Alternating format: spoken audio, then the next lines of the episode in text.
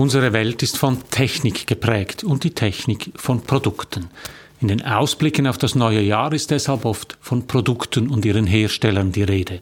Viele Medien fallen auf diese Weise auf die Werbung der Technologiefirmen herein. Interessanter als einzelne Produkte sind die Themen dahinter, die grundsätzlichen Entwicklungen, was die Technik mit den Menschen macht, manchmal auch die Schattenseiten des Fortschritts. Ich sage Ihnen deshalb, welche grundsätzlichen Themen uns 2022 beschäftigen werden. Mein Gebiet, das ist das Schnittfeld von Medien, Digitalisierung und Philosophie. Ich nenne Ihnen deshalb zehn Themen aus diesem Bereich für das Jahr 2022. Zehn Begriffe, die uns dieses Jahr noch beschäftigen werden. Mein Name ist Matthias Zehnder. Ich gebe Ihnen hier jede Woche zu denken. Mein Thema Medien und die Digitalisierung, mein Angebot konstruktive Kritik. Wenn Ihnen das gefällt, drücken Sie doch den Knopf für Abonnieren, dann verpassen Sie meinen nächsten Kommentar nicht.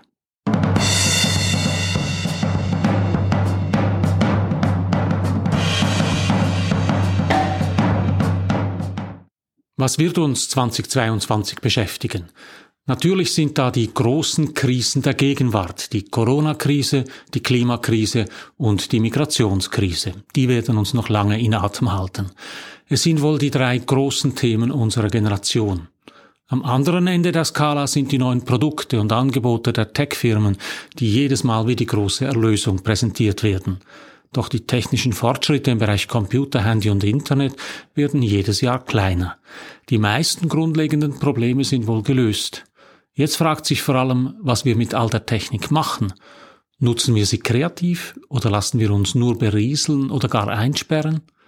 Zwischen den großen Themen unserer Generation und den kleinen Fortschritten der Technikfirmen gibt es Entwicklungen, die uns alle beschäftigen werden.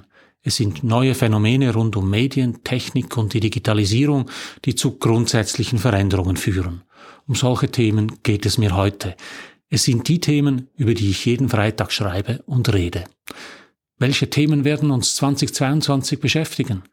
Beginnen wir mit etwas ganz Grundsätzlichem. In den letzten zwei Jahren war viel von Freiheit die Rede, von der persönlichen Freiheit, sich nicht impfen zu lassen oder keine Maske zu tragen. Dabei ging völlig vergessen, dass die Freiheit immer eine Kehrseite hat, die Verantwortung. Nachdem wir 2021 vor allem über die individuelle Freiheit diskutiert haben, wird es 2022 darum gehen, welche Verantwortung die Menschen tragen, wenn sie ihre Freiheit wahrnehmen. Im Gesundheitswesen gilt das ganz konkret. Welche Verantwortung muss ein Mensch übernehmen, wenn er sich nicht impft? Darf die Krankenkasse ihn, wenn er auf der Intensivstation landet, zur Kasse bieten? Was ist mit Raucherinnen und Rauchern, mit Extremsportlern? Sie alle nehmen unsere Solidarität in Anspruch. Welche Verantwortung müssen sie dafür übernehmen? Ganz besonders gilt das künftig bei ökologischen Fragen. Der deutsche Philosoph Hans Jonas hat 1979 in seinem Buch Das Prinzip Verantwortung den ökologischen Imperativ formuliert. Handle so, dass die Wirkungen deiner Handlung verträglich sind mit der Permanenz echten menschlichen Lebens auf Erden. Etwas einfacher formuliert, handle so, dass du die Konsequenzen deiner Handlung über dein eigenes Leben hinaus verantworten kannst. Wir reden viel über Freiheit, die Freiheit der Autofahrer, der Stromverbraucher, der Menschen in der Corona-Krise. 2022 werden wir häufiger auch über Verantwortung reden, reden müssen. Noch aus einem anderen Grund wird die ökologische Verantwortung des Menschen, wie sie Hans Jonas formuliert hat, in diesem Jahr zum Thema werden. 2022 ist es 50 Jahre her, dass der Club of Rome den Bericht Die Grenzen des Wachstums veröffentlicht hat. Der Club of Rome, das ist ein Zusammenschluss von Wissenschaftlern unterschiedlichster Disziplinen aus mehr als 30 Ländern. Der Zusammenschluss ist 1968 gegründet worden. 1972 hat der Club of Rome seine erste Studie veröffentlicht. The Limits to Growth, auf Deutsch die Grenzen des Wachstums. Nach Jahren, in denen die Wirtschaft geboomt hatte und dabei kaum auf die Umwelt Rücksicht nahm, zeigten die Wissenschaftler zum ersten Mal, dass diesem Wachstum harte Grenzen gesetzt sind, wenn es auf Kosten der Umwelt geht. Spannend und immer noch aktuell an dem Bericht ist, dass dabei Wirtschaft und Umweltschutz nicht in einem Gegensatz stehen. Die Wissenschaftler haben schon 1972 eindrücklich gezeigt, dass sich die Wirtschaft selbst schadet, wenn sie nicht einen ökologischen und wirtschaftlichen Gleichgewichtszustand erreicht. Es ist diese Einsicht, an die wir uns 2022 erinnern müssen. Umweltschutz und Wirtschaft sind keine Gegensätze. Im Gegenteil.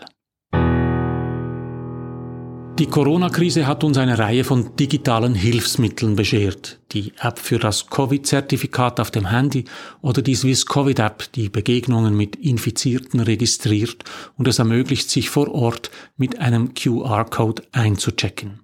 Die Apps helfen uns durch die Pandemie, aber was passiert eigentlich mit den Daten, die dabei anfallen? Inwiefern bin ich noch Herr meiner Daten? Kann ich kontrollieren, wo Daten erhoben, gespeichert und verarbeitet werden? Das Fachwort dafür heißt Datensouveränität, die Kontrolle einer Person über die Daten, die sie betreffen. 2022 wird davon häufiger die Rede sein. Und zwar nicht nur auf individueller Ebene, sondern auch auf nationaler oder gar europäischer Ebene. Ein Beispiel dafür ist der Schritt, den die Schweizer Armee diese Woche gemacht hat. Das Militär hat den Einsatz von WhatsApp verboten. Die Armee setzt künftig nur noch auf den Messenger-Dienst Threema.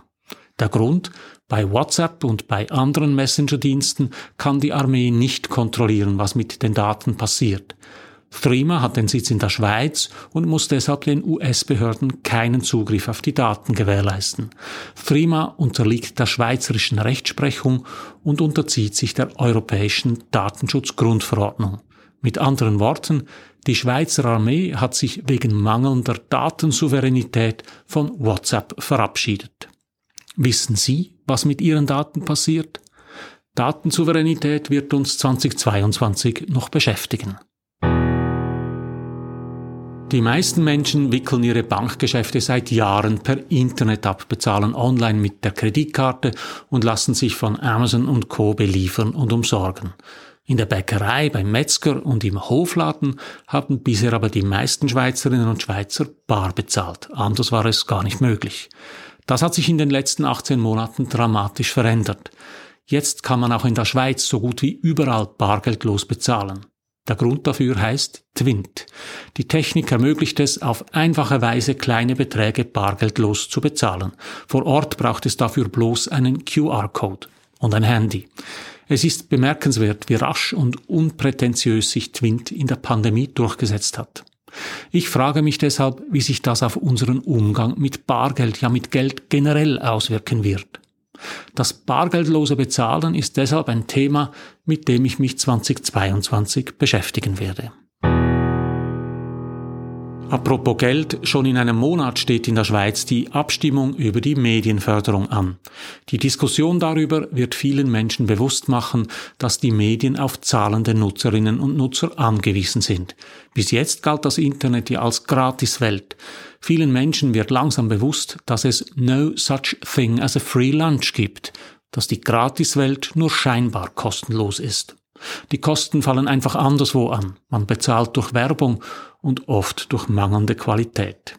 In den letzten Monaten ist die Bereitschaft gestiegen, für Inhalte im Internet zu bezahlen. Zum Glück. Denn ob die Medienförderung die Abstimmung übersteht, ist derzeit mehr als ungewiss. Die Medien in der Schweiz werden deshalb darauf angewiesen sein, dass sie von ihren Leserinnen und Lesern zahlkräftig unterstützt werden. Nur so wird es weiterhin qualitativ hochstehende und deshalb nützliche Medien im Internet geben.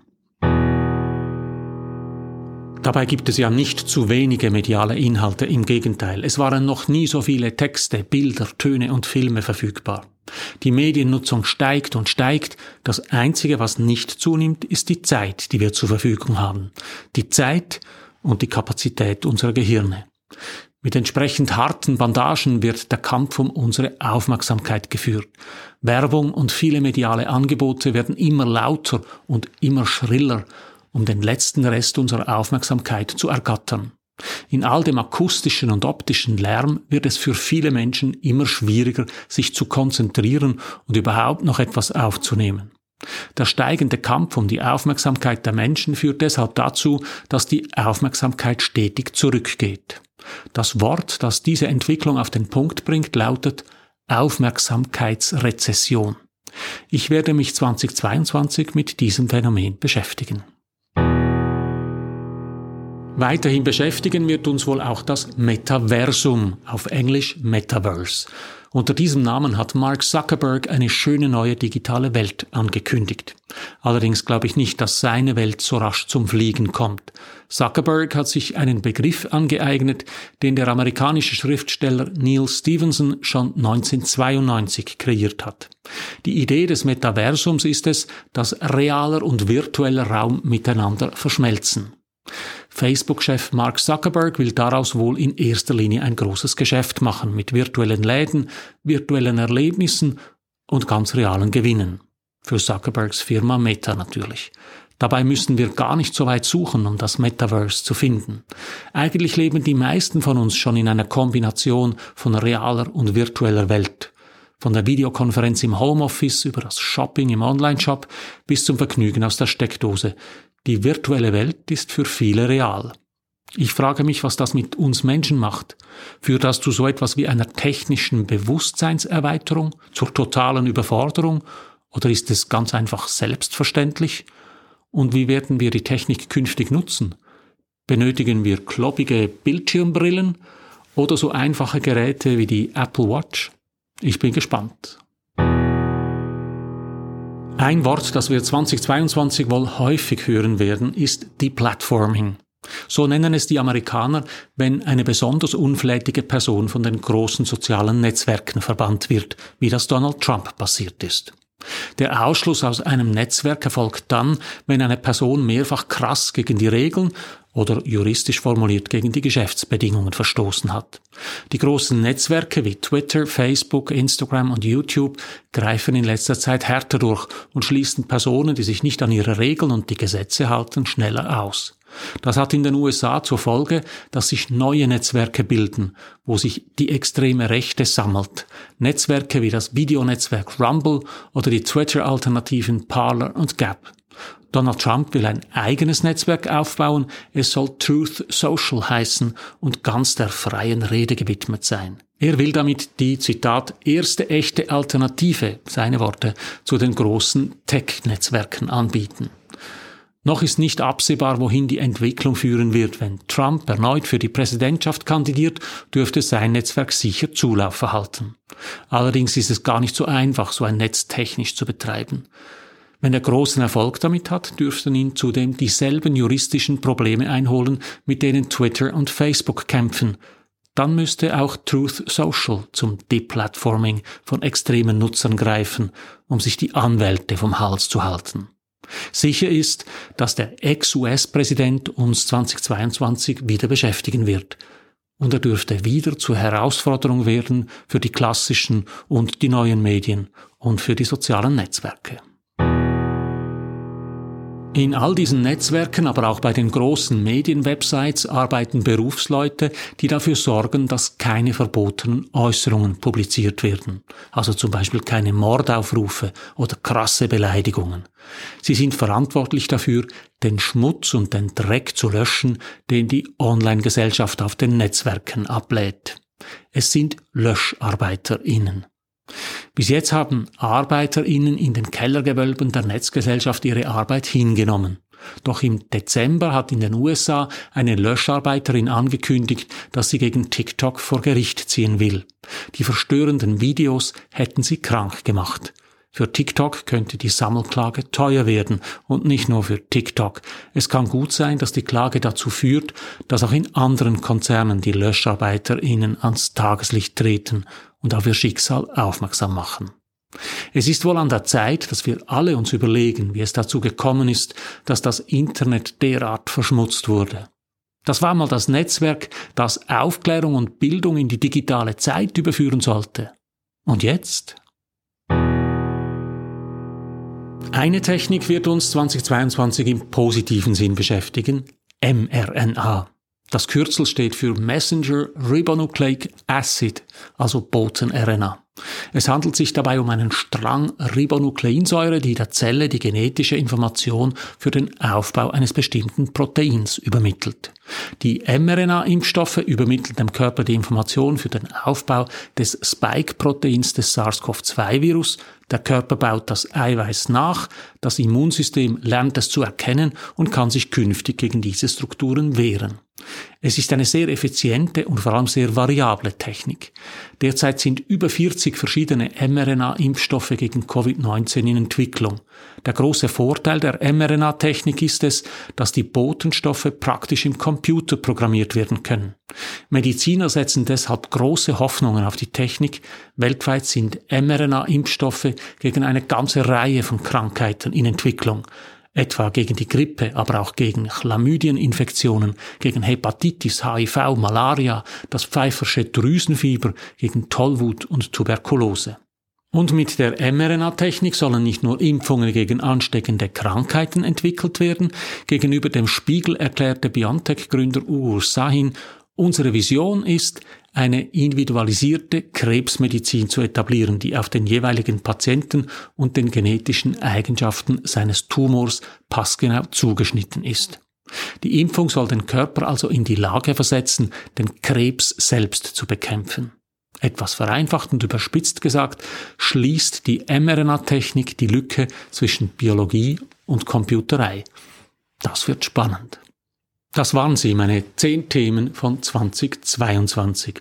Verantwortung, die Grenzen des Wachstums, Datensouveränität, bargeldloses Bezahlen, Geld für Inhalte, Aufmerksamkeitsrezession, das Metaversum, die Platforming, Löscharbeiterinnen und mRNA. Die zehn Themen, die uns meiner Ansicht nach 2022 stark beschäftigen werden. Und welche Themen beschäftigen Sie? Schreiben Sie mir oder hinterlassen Sie mir unten einen Kommentar. Ich freue mich auf Ihre Rückmeldung. So viel für heute. Drücken Sie doch noch schnell den Abonnieren und den Gefällt mir Knopf, dann hören wir uns in einer Woche wieder. Alles Gute.